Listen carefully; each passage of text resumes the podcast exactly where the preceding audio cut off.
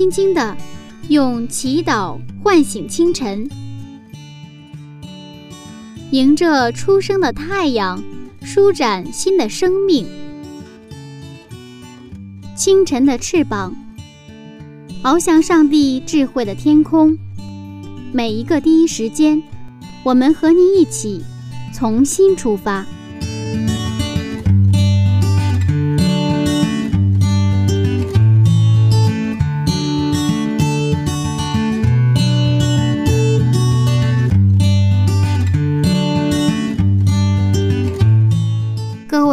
听众朋友，大家好！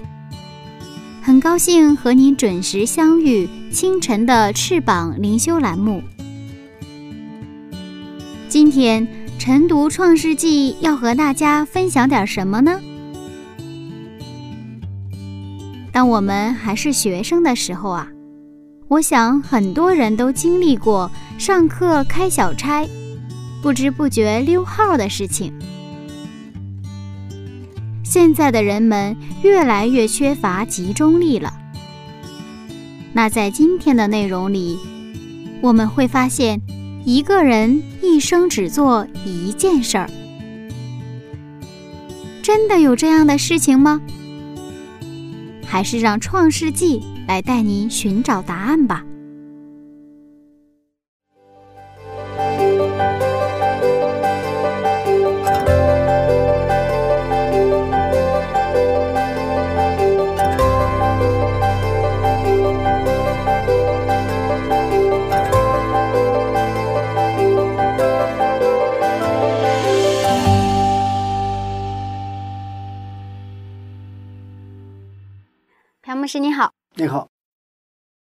在上一讲当中呢，我们是一起看了该隐的后代。那今天是一个亚当的族谱啊，是的，嗯啊，实际上是亚当啊生下赛特以后的那个赛特的族谱，嗯也是这个家的这个长子的这个系统。嗯那么这个是创世纪的第五章，那么整章都是关于赛特的后代的这个族谱嗯啊，也是实际上是亚当的这个族谱，它正好跟四章后半段的该隐的族谱形成一个明显的一个对照和对比啊。我们在上一章讲过，该隐的后代的族谱，它有个特点，他们就是谁生了谁，然后哦、他们做了什么什么样的一个丰功伟绩，但是他缺乏他们就是活了多大岁数，也没有记录他们死，没有死的记录。嗯也就是说，在上帝的族谱里边，他们没有存在过一样。那么，虽然该隐的族谱是这样的一个族谱，但是上帝为自己存留一个族谱，就是亚当的族谱。嗯，亚当他有生下赛特哈。不过我们想一想，在这样的一个这个五五章的这个族谱呢，呃，它的背景实际上是那个四章，也就是该隐，因为当时都生活在一个时代，一个时代。我们想一想，这两个这个家族哈，一个在这个建造以诺城，然后在城里，是吧？城市人。那么亚当和他的赛特这这一些人呢是在乡下，一个在城啊，就是呃城市和农村的这样的一个呃一个一个对比哈。那么该隐的后代在建造城池，然后城市在扩张，城市在繁荣，每一天欣欣向荣的景象，各种各样的能够吸引人的眼球的好看的好吃的好玩的，在这个城市里面真是应有尽有。当时该隐的生活对在乡下的亚当夏娃是一个挑战，为什么？因为你看老大杀了这个亚伯，上帝没有惩罚，反而给他保护，而且他们干什么事儿都就成什么事儿，非常顺利。在人看来，该应得到更大的福气，不是善有善报，恶有恶报，而是什么啊？他恶有善报哈。建造城池，有很多的产业，还有很多的财富，而且人丁兴旺。而亚当和夏娃心里带着这个他的亚伯，就是他们的儿子死去的这样的伤痛，他生活在乡村里。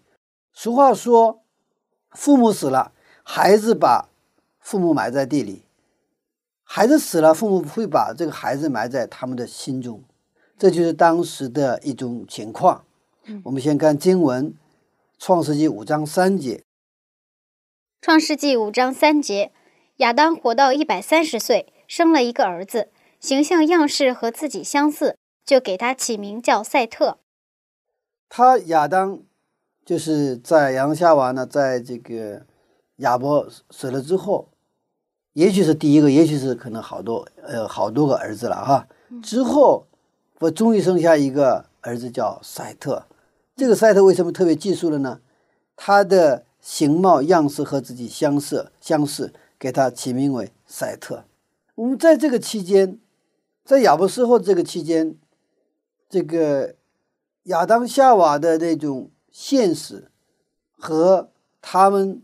对上帝应许的这种信仰，实际上常常发生冲突，对不对啊？嗯。上帝说：“我要把什么呀？女子的后裔给你，对不对啊？”他给亚当夏娃一个应许，他相信上帝，他也相信上帝的应许是要成就的。而现实呢？现实却不是。现实生下该隐之后，本来寄希望于他，结果不是。后来生下一个又一个，还是让他们失望，最后感到空虚的空虚。所以他的现实跟他的信仰就发生纠结。这个时候，终于等来了一个他的形象样式和自己相似，也就是说，他的不仅是外形，这里边更强调他的这种品格哈，跟父母相似的，他们的信仰跟父母接近的这样的一个儿子。啊，叫赛特，可以说这是一个好消息。嗯，那我很好奇，因为刚刚牧师也提到了这个该隐杀了他的弟弟亚伯，亚当和夏娃应该非常受打击。对那到底是一个什么样的力量能够支持他们继续的生下去呢？是，常常在我们在危难当中，在我们的各种痛苦当中，甚至是绝望当中，能够让我们。不能倒下的一种力量，就来自于我们的信仰，啊，就是在绝望当中找到谁呀？找到绝对的那位上帝。其实等到他起给这个哑巴起名字，已经什么比较绝望了，对不对啊？嗯。因为生下一个孩，一个又一个孩子吧，品格都不行，一看小时候根本不像那个要来的女子的后裔嘛，对吧？那么给哑巴起名已经是空虚了，结果呢，这个哑巴也给杀了。所以，其实对于父母来说，在自己的家里发生这样的事情，真的是够够让他们寒心，够他们绝望了，无望当中。但是他们有一个信仰，就是激活不然。即便是这样，嗯，那么我们还是抓住你的应许。所以，这个是他们能够坚持支撑下来的啊，这样的一种力量。所以在我们的生活当中，我们也需要为什么需要信仰？我们可能有的时候什么都顺利的时候，啊呀，感谢上帝，然后去教会哈，然后遇到一些不顺的事情的，我说我我怎么信了上帝呢，还出现这个事情呢？我信了上帝呢，为什么这个事儿不顺利呢？我信了上帝，为什么没考上大学呢？诸如此类吧，哈，我信了上帝，怎么还没有找到对象啊？越是找不到对象，越要好好的信仰；越是这个考上没考上大学啊，或者这个失业了。生生活当中遇到挑战的时候，也恰恰是什么？我们需要上帝的时候，就像我们其实，我们心里难受的时候，我们第一个想起的一般的是谁啊？我们的父母。嗯，我们玩的开心，什么都好的时候，一般想不起来父母。但是我们真正遇到一些挑，这个你自己都不能抗住，包括你的父母都帮不上忙的这种啊一种。啊，大的一个人生的问题的时候，我们真的需要上帝，不是说平时不，平时也需要。但是，当我我记得，当我的啊这个经历当中哈，我曾经经历过一个死因的幽谷。我有非常好的父母，但是那个时候，我的父母他也帮不上，所以使我只能是把我推到哪里去了。上帝面前，之前我也来需要教会，不是不去教会，我在教会里服侍，但是呢，不是那种我们真真切切的，就是说除了你之外，我一无所住，包括我的父母，包括我的朋友，所以说我呃有所就是呃这个感受到哈，在十诫的第一届所讲的，除了我之外哈，因为当你走到一种真的一个绝望的一个边缘的时候，那时候你才能真真切切的喊出声音，什么声音呢？上帝啊，除了你之外，我没有什么其他的指望，只有你。所以这个时候，我们就更加的去接近这位上帝。所以，我想亚当夏娃的情景应该也是这样的情况。他他的工作怎么？我看这个圣经就是他的工作是什么？就是生儿养女。你关于亚当的记录哈，就是很简单，他就是一个结婚的记录，对吧？嗯，还有这个。他们犯罪的记录吧，对吧？然后就是他们生儿育女，只有这个记录。他一生的工作是干什么？就是生儿养女。他没有抱怨，而是更紧紧的抓住上帝的应许，不断的确认他们的使命，就把上帝的什么血脉给继承下来。他们只专注于生儿养女，等待那位女子的后裔。他们一次次生，一次次死亡。终于等到了形象样式和自己相似的儿子，就给他起了一名，起了一个名字叫赛特。这个赛特的希伯来语的意思呢，就是受高者，就高高有的那个受高者，安慰，代替，一个可以代替亚伯，一个可以使他们得到安慰的一个王主血脉的继承者。整个圣经的历史就是如何延续上帝的王族血脉，如何去成就上帝应许这样的一个历史。那么，当亚伯死了之后，好像这个血血脉给断了，因为亚伯死的时候，该隐杀死的嘛，是吧？亚伯没了，该隐犯罪了，好像这个血脉断了。该隐建造城市文明、大型产业，也是不断的向亚当夏娃的信心挑战。不过，亚当夏娃，他们凭着信心、耐心的等候，终于把这种属灵的文化传承给了赛特。亚当夏娃虽然在善恶树下失败，却成功的抓住了上帝的救恩，并把这个救恩传承给长子赛特，所以赛特就成了真正的长子。当然，圣经的长子的概念。啊，不是我们生物学上的长子的概念，他是以上帝的应许为最高价值的这样的一个儿子，也就是把信仰上帝的文化为最高文化的那种儿子叫长子，因为上帝的整个的救恩，上帝的这个救赎的计划，就是通过这样一代又一代，单单去信靠上帝的这样的一个。信仰的传承，来去什么啊？完成，完成。所以说我们在就业历史当中，我们看到好像那个要断要断，但是没有断，啊，有的时候还不错，但是很多的时候，马上就是风前的那个灯火一样，就是马上就要灭了。但是没有，你看，包括在埃及的时候，整个上那不是去了埃及，到了奴隶了吗？好像要要灭了。而且那个时候，法老也是想把这个，不是想把，实际上哈，把这个埃及这个埃及的这个以色列百姓的男婴全部杀掉嘛。但是那个时候，那个摩西的妈妈是不是？上帝给他一个智慧，让他在尼罗河上啊有一个小船是吧？有一个把他放到那个尼罗河上，然后上帝正好预备那个法老的公子来去什么？捡到这个，又正好又什么让他的妈妈去到他家里做奶妈，所以从小在法老的王宫里，摩西的妈妈给他做彻底的希伯来教育，彻底的信仰的教育，信仰的传承，在哪里啊？就在法老的宫里，嗯，是不是？嗯，不是在一个很偏远的一个山区，藏在那里给他们做教育，而是当时可以说是在。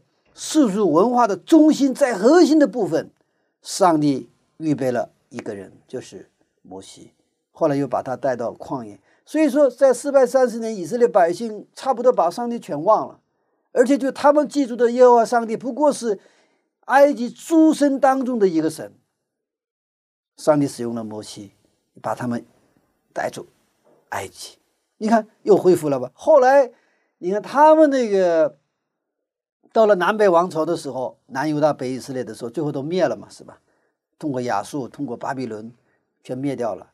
他们被抓到当俘虏。你看，好像又这个要断了，是吧？但是在这个被俘虏的地方，上帝依然预备他的人。后来他们重回圣殿，是不是？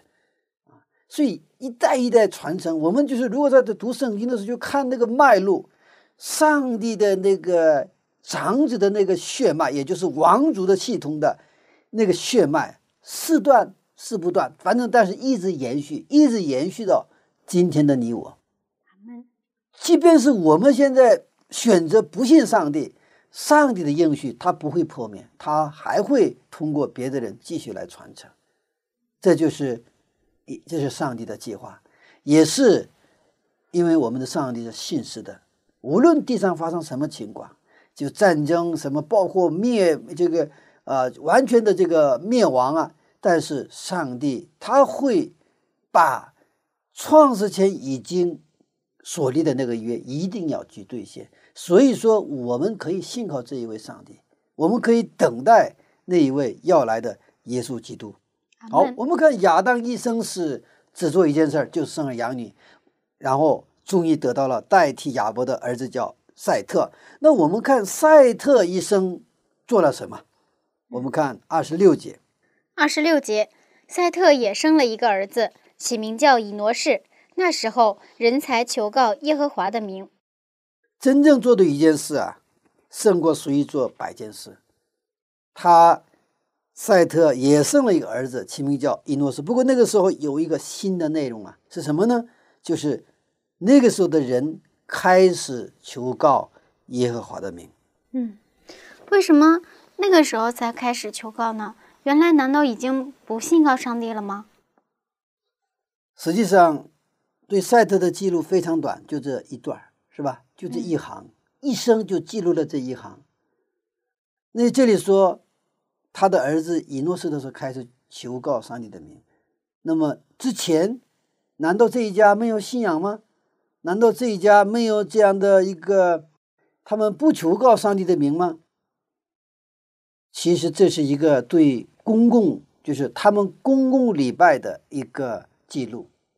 啊，那个之前他们有家庭礼拜，那么在以诺斯开始，因为他的人丁也越来越多了嘛，是吧？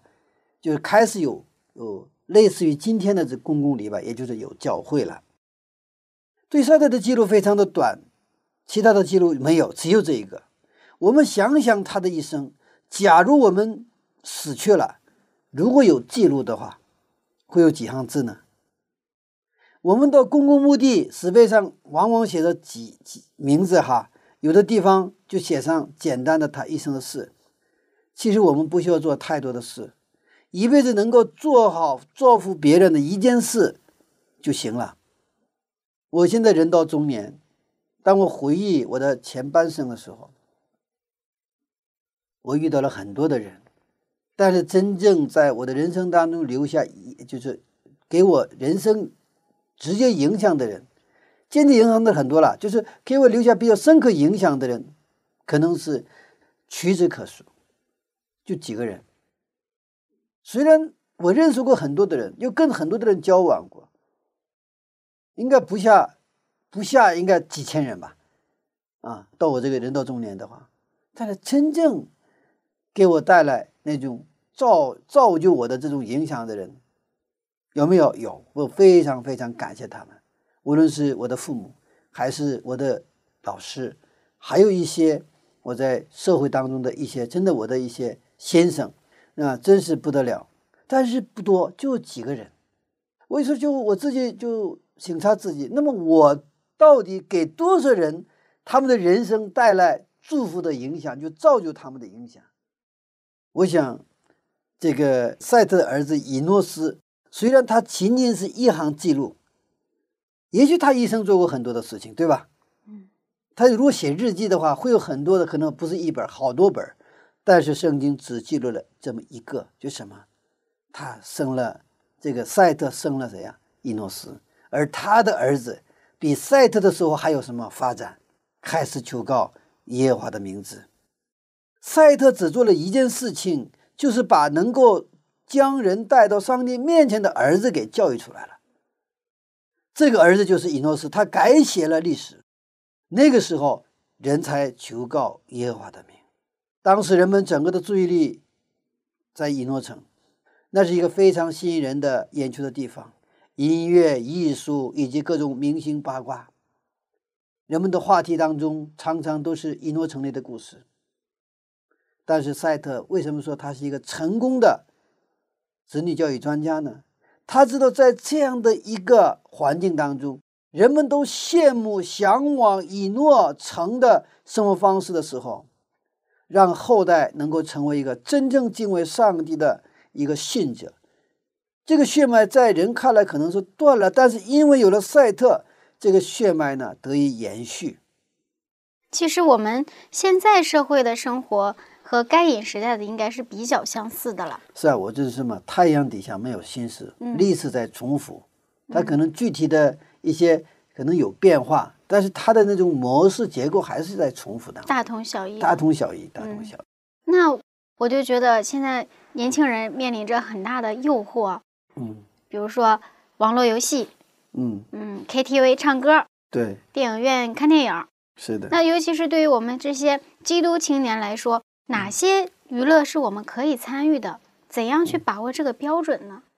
其实按照伊甸园的话，哈，伊甸园的标准的话，劳动就是娱乐，娱乐啊，劳动就是娱乐，娱乐就是劳动，啊，那个时候，啊，像谈恋爱一样劳动，是吧？所以那个时候像劳动一样去谈恋爱，就是。那个劳动的概念不是现在的这个概念。我们是一说劳动是就是为了维持我生计的，一想起那个啊，又累需要休息的，必须要休息的啊。如果能不劳动就劳不劳动，反正这样的一个概念是不是？它是一个很负面的、消极的一个东西。但是在当时就不是这样子。从这个层面上，我们讲，我们现在就提设一个假设，就是我们需要需不需要娱乐？我们需不需要？啊，这个我们去这种消遣，那么我们的娱乐消遣跟我们的劳动和工作怎么去保持平衡，就是这样的一个提法。但是回到圣经的话，我们就知道它有个答案，是吧？我们不是说不能去娱乐，不能去消遣，我们都需要。我们需不需要社交？需要社交。但是我们知道这个问题不是我们人为的想去平衡就能平衡得了的事情，嗯，而是当我们。先求他的国和他的义的时候，其他都要加上。如果上帝觉得我们需要娱乐，他会加给我们娱乐；如果他觉得我们需要消遣，他会给我们消遣。是这样，他不是我们去求的，而且我们想人为的怎么去平衡的问题啊？呃，是所以说，呃，当我们真正在我们的工作当中，还有以后我们结了婚，在家庭成员一起在一起的时候，我们感到一个真正快乐的时候。我们可能会那种所谓的现在社会所提供的这种娱乐，包括 KTV 啊，包括这些这些东西呢，就那个兴趣就淡了，知道吗？正因为我们很多时候我们的工作就是一个苦役，我们的家庭也没有意思，这个时候所谓的那种那种生活哈，就是对我们的魅力非常大，因为我们本身的生活本身或者工作本身不充实。如果我们的工作天天是，啊，很开心、很快乐的话，我想那个那个比较淡。呃，有时候我去出国出差的时候，他们也会预备那叫 condo，或者是叫那个那 condo 是就是那种呃，相当于度假村哈，他们哈海边的度假村，然后自己能够在那做饭吃的，然后预备完了到那儿去休息啊，什么玩啊，什么，他有时候他安排这个这些这些所谓的这个就接待。但是我的我属于这，别人说我是工作狂，但是我喜欢工作。我觉得工作的时候我是最开心的，最充实的，我也不知道累。然后我就一般到国外出差，我们第一我第一个去的地方肯定是只要有空，我会去在书店里跑一天。我在书店书店里跑一天，比我在这个这个海边就是去玩哈，我觉得更有意思。当然，我也喜欢大自然当中的那种。那种休息，不是不喜欢啊，但是不是说没有那个不行，我觉得也可无所谓啊。我在书店里也挺好，啊，然后呢到海边玩也挺好。所以说，我们可能当你有一个中心的时候，当你真正有一个自己内在的一种充满的时候，我想其他的，我想上帝会加给你，啊，该咱们去度假去度假是吧？该去什么旅游去旅游啊，这些生活都是很好。但是好像不旅游不度假，就是好像就没有这种生活的话，我们的生活就没有情趣，没有色彩。我觉得这个这种人生是比较不幸的，知道吗？就是。没有旅游度假，我们的生活一样的什么，让我们很充实，嗯，知道吧？很开心。如果加上度假旅游就更好，这属于锦上添花的。所以把这个层次我们啊掌握好就可以了。我觉得作为基督徒哈，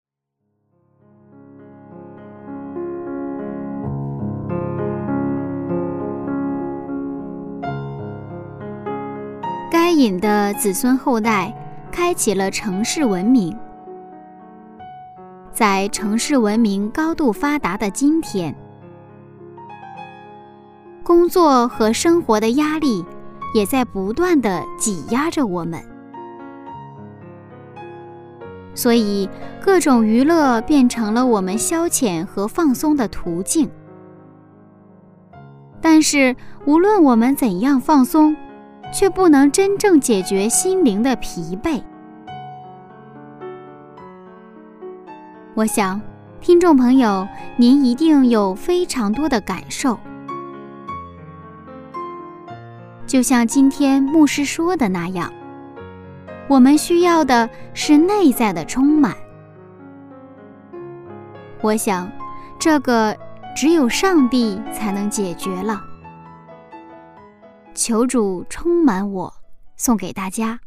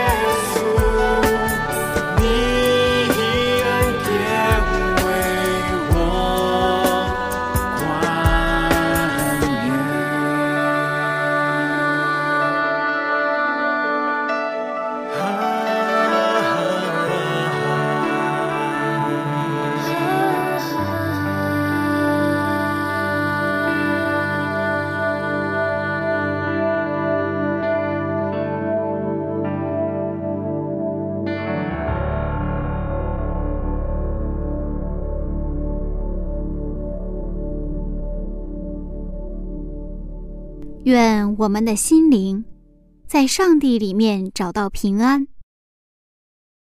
亲爱的听众朋友，欢迎继续回到晨读《创世纪一百讲》系列讲座。下面我们继续分享今天的内容。美国有个叫利普金的经济学家兼未来学家，写了一个人类历史运行规律的一本书。在书中，他有一种观点，他说：历史是按照一定的模式运行。历史是百分之一的人成就的历史，历史是多少人？百分之一的人成就的历史，就是这个百分之一的人在推动和影响着历史。刚才说了，以诺斯他改变了历史，对吗？到以诺斯的时候，开始人们有公众礼拜，开始求告上帝的名，这是最早的教会了，可以这么说啊。他一个人改变了历史，所以这个百分之一的人呢，是。影响历史、推动历史的人，而百分之九十九的人是群众。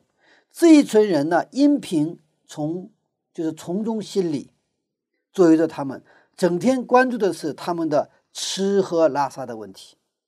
那么百分之一的人又可以分成零点一的创造性领袖，还有零点九的跟随零点一的人。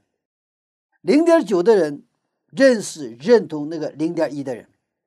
并参与零点一所从事的事业，这是一个有一小群有洞察力并有实践精神的人，犹如耶稣就是那个百分之零点一的人，而耶稣的门徒就是百分之零点九的那群人。嗯，一八九六年，福特当时设计出来了一个四轮的驱动的汽四轮驱动的汽车，而那个时候已经有蒸汽火车。所以，当四轮驱动的汽车的出来的时候，遭到那个当时的人们的质疑和批判，因为那个时候一个四轮驱动车的那个造价也很高。他们说：“我们已经有蒸汽火车，还需要你那个四轮驱动的汽车干什么？造价又那么高。”所以，包括当时的这个那个新闻媒体都在讽刺哈，那个福特那个人就就胡思乱想哈，净净搞一些这没有用的东西哈。净就是去烧钱去干这个东西，所以社会的舆论基本上都是反对和讽刺，甚至嘲笑这个福特。不过，福特实际上已经看见汽车的未来了，他是属于那个零点一的那个人，嗯，是吧？我们现在就知道到处都是汽车嘛。当几乎所有的人都在反对讽刺福特的时候，有一个人认同福特。并倾其所有投资于加油站事业，所以他把全国的这种，包括十字路口的这些最好那种地段，全买下来，他就盖什么盖这个这个加油站。那时候汽车还没有批量生产的时候，这个已经看到福特眼光的认同他的那个人，他已经把把投资全部放进去了。这个人就是洛克菲勒。这是很出名的，福特也是很出名的，福特汽车嘛，对吧？现在还有洛克菲勒，大家更知道了，洛克菲勒财团。那么在这个事件上，在汽车这个事件上，那么这个福特就是零点一的这个人，对吧？而洛克菲勒是属于那个零点九的那个人，就是 百分之零点九的那那个那个人，是吧？嗯。所以说，等到那个福特汽车批量生产的时候。这个洛克菲勒已经把这个全国的这个十字路口地段基本都买下来了，哇，这个就是基本就垄断了这个加油站事业。所以说，我们看到这是一个很好的哈啊，所以一九一九一三年开始，福特汽车有生产线啊，我们知道那以后的这种它的发展，赛特也有洞察力，它的洞察力来自于信心，来自于对上帝的认识。我们需要知道这个世界的知识、流行、时尚，我们都需要。我们需要跟这个世界去交流，但是我们还有个更大的特权，就是在上帝面前停下来，能够真正知道百分之一的人的生活是怎样生活的。这个百分之一的人的生活，百分之一的人，圣经上称之为什么？长子，或者叫渔民。嗯，这个需要信仰，需要信心。赛特是一个真正有信仰的人，真正有信心的人，有其父必有其子。从亚当，然后是赛特，对吧？赛特生下了一个好的儿子，这个儿子是一个啊，真的是可以说青出于蓝而胜于蓝的这样的一个儿子。他过的是这个赛特过的是一个真正有信仰、有信心的生活，是把上帝的旨意、他的应许实行在地上，如同行在天上的这种生活，在这样的一个其实非常不给力的环境，是吧？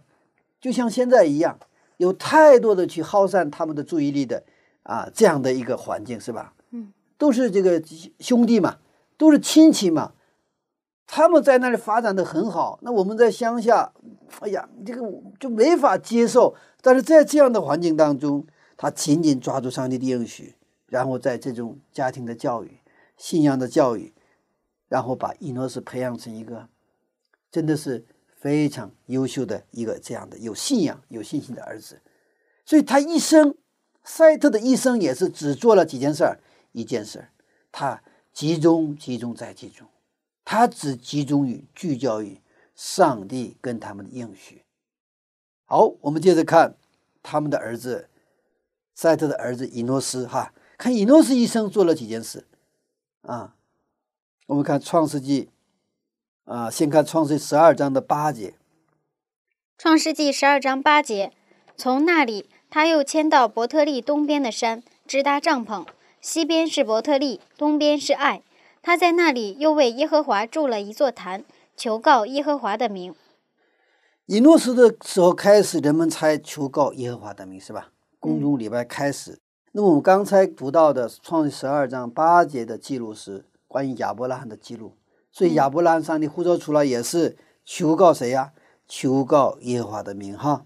我们再继续看几节经文，创世纪十三章的四节，创世纪二十一章的三十三节。还有诗篇啊，一百一十六篇的十七节，我们看一下哈。创世纪十三章四节，也是他起先筑坛的地方。他又在那里求告耶和华的名。创世纪二十一章三十三节，亚伯拉罕在别是巴栽上一棵垂丝柳树，又在那里求告耶和华永生上帝的名。诗篇一百一十六篇十七节，我要以感谢为祭献给你。又要求告耶和华的名，这都是关于做礼拜的、做敬拜的一个记录。嗯，这是在圣经中出现的一个表现，就是当时的公众礼拜，就是今天的教会。也就是说，以诺斯的时候出现了这样的一个公众礼拜，它开启了一个新的时代。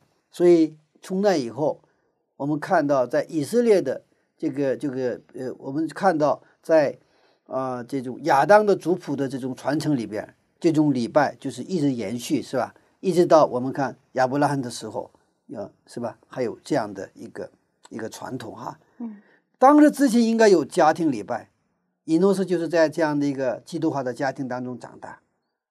不过到以诺斯的时候，他不再停留在家庭敬拜，他开始有组织的做礼拜，组织更多的人做礼拜，这是。人类最初的有组织敬拜的记录，我想当时的话，实际上这个也伴随着什么？他们去传道。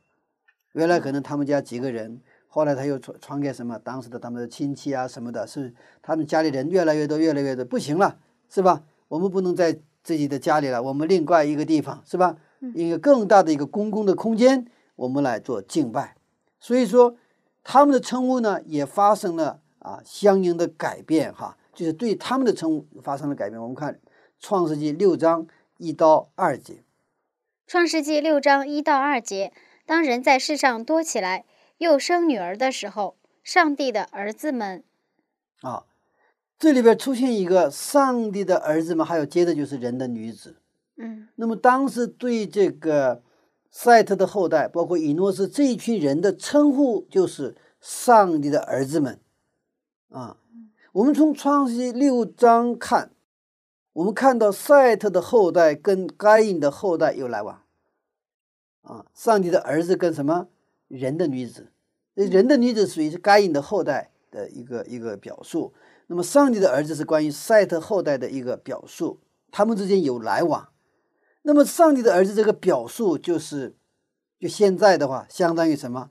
基督徒这个表述啊，啊，相当于基督徒啊。嗯那么当时呢，基督徒跟不信的人啊，就是开始有来往。那是怎么个方式来往？它不是仅仅是一个生活上的社交层面的来往，是一个赛特的后代开始到城里给谁呀、给该隐的后代传福音。因为他们的生活是以上帝为中心的生活，传福音是一个自然的一个结果。嗯啊，他并不是说我们传福音吧，我们传福音吧，你心里你你根本过的不是那种福音的生活，你根本没有经历过什么是福音的人，你管说口头上说我们传福音，你传不了福音的。但是我们真正知道，心中我们真正经历过我们上帝的恩典的人，他传福音是一个自然的一个结果。所以当时当时他们以前的话，他们愿不愿意去城里啊？不愿意去，因为到那里他们觉得矮人一等啊，是吧？他们挺发达，我们还在乡下做乡下人。当时他们做求告耶和华的名，做公众礼拜，他们就像初期教会的那个《使徒行传》里的初期教初期教会一样，他们同心合意，团契、掰饼、祷告、赞美，这样的时候，他们就有能力出去传福音了，啊！所以我常常是把这个以诺斯开始求告耶和华的名这个经文的时候，我常常就想起初期教会，知道吗？因为他当时他们的那种环境也不是很理想，为什么？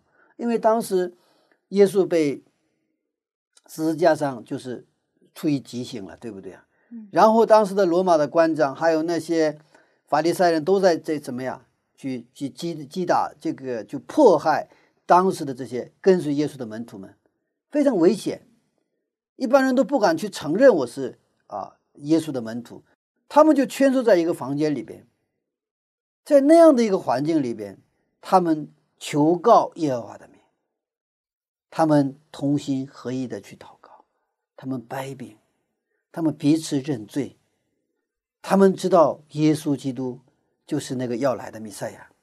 这个时候，天上就什么呀？赐圣灵，五旬节圣灵就配驾。耶稣这个应许的吗，你们一旦得到了圣灵的能力，你们就能够，不仅是犹大、撒玛利亚，是吧？这到地极来传我的福音。所以这个到以诺斯的时候，这以诺斯一生就做的什么？就这个事情啊！而且他们不仅是开始聚会，而且开始传福音，传福音。那么该隐后代的反应如何呢？我觉得当时的情景跟现在应该是也是比较相似。我们看《创世纪》四章的二十四节，创世纪四章二十四节：若杀该隐，遭报七倍；杀拉麦，必遭报七十七倍。当时该隐跟人的人际关系比较紧张，对吗？嗯，啊，他一动不动说杀呀什么，就是这样的，是不是？不是说呃跟人的关系的话，是跟人和睦同居啊，啊，请到家里到我家做客啊，大家一起来享受啊，不是这样的一种层面的关系，非常紧张啊。而这种紧张是从哪儿已经该应已经开始了，对不对啊？嗯。那到了这个拉麦的时候，还是应该是紧张，而且他那个时候已经比较发达啊，这个财大气粗，很有底气啊。那个底气不是来自天上的底气，而是来自依靠那种权势的这种一种底气。所以，我们想象在这个这个情况下，那个赛特的后代以诺斯他们去到以诺城里哈、去传福音的时候，是一个什么样的情形？他们非常狂妄、骄傲，他们来亵渎上帝的名。你信那个干什么？你信了还不是在乡下吗？你看我们，那他们不放弃啊，不放弃，继续在要给他们传福音的时候，他们就开始什么逼迫他们。他们不仅是不屑一顾，他们还逼迫那些传福音的人。其实我们现在也经常会出去传福音，比如说音乐布道呀，或者是发一些单张，但是经常会遭到拒绝。是的，当然这里有两个层面的呃因素了。第一，一个是我们要理解什么叫传福音，是吧？嗯嗯因为传福音的方式很多，另外一个的话就是呃，当我们这是作为传发传单呐、这个是因为传福音的一种方式，就嗯很多方式当中的一种。那需不需要做？需要做啊。那么我们在做的这种经历当中，常常发现被拒绝。嗯啊，但是我们也发现有人接受，是不是？因为我们不知道谁能接受，谁不接受。我们要做的事情是，上帝让我们传，我们就传。当然，最重要是我们在生活当中，我们传福音，让别人通过看到我们的生活当中的耶和华的荣耀，啊，让他们被吸引。啊，我跟他的生活，他信的上帝是存在的。而且他信的上帝是好的上帝，我也想相信啊，这是最好的哈啊一种情况了。感谢上帝，上帝给赛特后代信心，就像给加勒和约书亚一样的信心。赛特他的后代就像加勒和约书亚一样，面对以诺城那样的反对压力，包括去不断有干扰，对他们的集中啊专注一件事儿哈。有的时候，我们凭啥我们不能像以诺城的人去做那样，是吧？呃如果他们在城市里做，我们农村可以可不可以搞有机农业啊？那也可以说，就是有这种人气，人有有时候心气有这种一种一种血气在里边，是吧？嗯，那这种挑战，这种压力，啊、这种压力挑战都是不断的去什么分散他们的注意力和集中力，对不对？但是他们在这样的环境。应该说不是很友好的、很恶恶劣的环境当中，抓住了上帝的祝福应许，他们开始求告耶和华的名，开始组织教会、建立教会，开始做敬拜，开始公开的方式宣扬上帝的名，宣传上帝的福音。这就是赛特以及赛特儿子以诺斯的生活。即便他们面对的是该隐后代的亵渎，但是。在那样的环境里面，他们作为属灵的长子的继承权的后世，他们充分做了他们该做的事情。王主的血脉就这样，因为他们的信心延续下来了。回到我们，我们的生活方式是像该隐的和该隐后代的生活方式，还是像赛特和以诺斯的那种生活方式呢？我们是求告耶和华的名，宣扬他的名呢，还是我们心里是不是也被该隐和他的后代的生活方式所吸引呢？我们是不是曾经、羡慕该隐和他的后代的这种生活方式呢？其实赛特和以诺斯的生活很简单，就是集中在一点，就是生儿养女，就是带门徒传福音，再让门徒成为有生育能力的人，成为传福音的人。让这个世界被信上帝的人所充满，他们一生只做一件事，他们集中于做一件事情。他们其实有很多的选择，但是只选择了一点，就是听从上帝的话。他们要成为这个世界的祝福，要影响这个世界，要让这个世界变成更加美好的世界，上帝国度降临的世界。上帝的旨意能够自由运行的世界，我们把自己放在上帝的影响之下，还是把自己放在这个世界的影响之下？我们是不是完全按照他的旨意行动呢？无论我们去哪里，我们都是不是那个地方的祝福的源泉呢？我们的一生做很多的事，还是只做一件事？今天我们需要立志。我们的一生，无论是现在是我们青年还是中年、老年，我们的一生，我们已经信了耶稣，做了基督徒，做他的门徒。那么呢，我们的一生，我们打算做几件事？好好的做一件事，胜过没有意义做百件事。因为我们也像亚当、赛特、伊诺斯一样，一生只做一件事，就是集中于他对我们的应许，让上帝的应许。成就在我们的人生当中。阿门。当亚当、赛特和以诺士他们只做一件事，抓住上帝的时候，他们不知不觉的就成为人的祝福了。是的，是的，啊，其实这个真的需要信心。嗯，因为我人到中年嘛，呃，其实回忆回忆我的，其实我也尝试做很多很多的事情。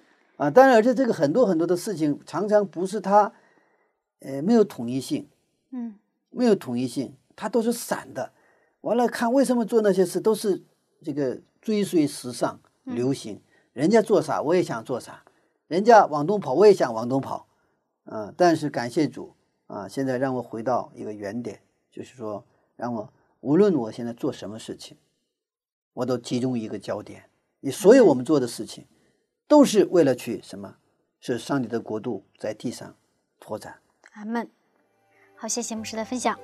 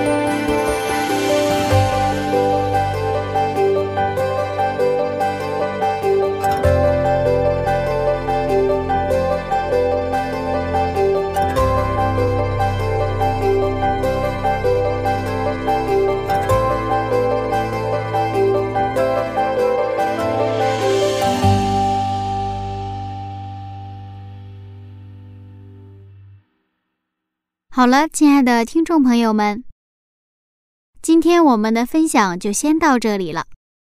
感谢您收听我的节目。如果您对今天的分享有感动，欢迎您来信和柚子一起分享。我的电子信箱是柚子 at v o h c 点 c n。拼音名字柚子 at v o h c 点 c n，期待收到您的来信哦。那我们下一次分享再见了，拜拜。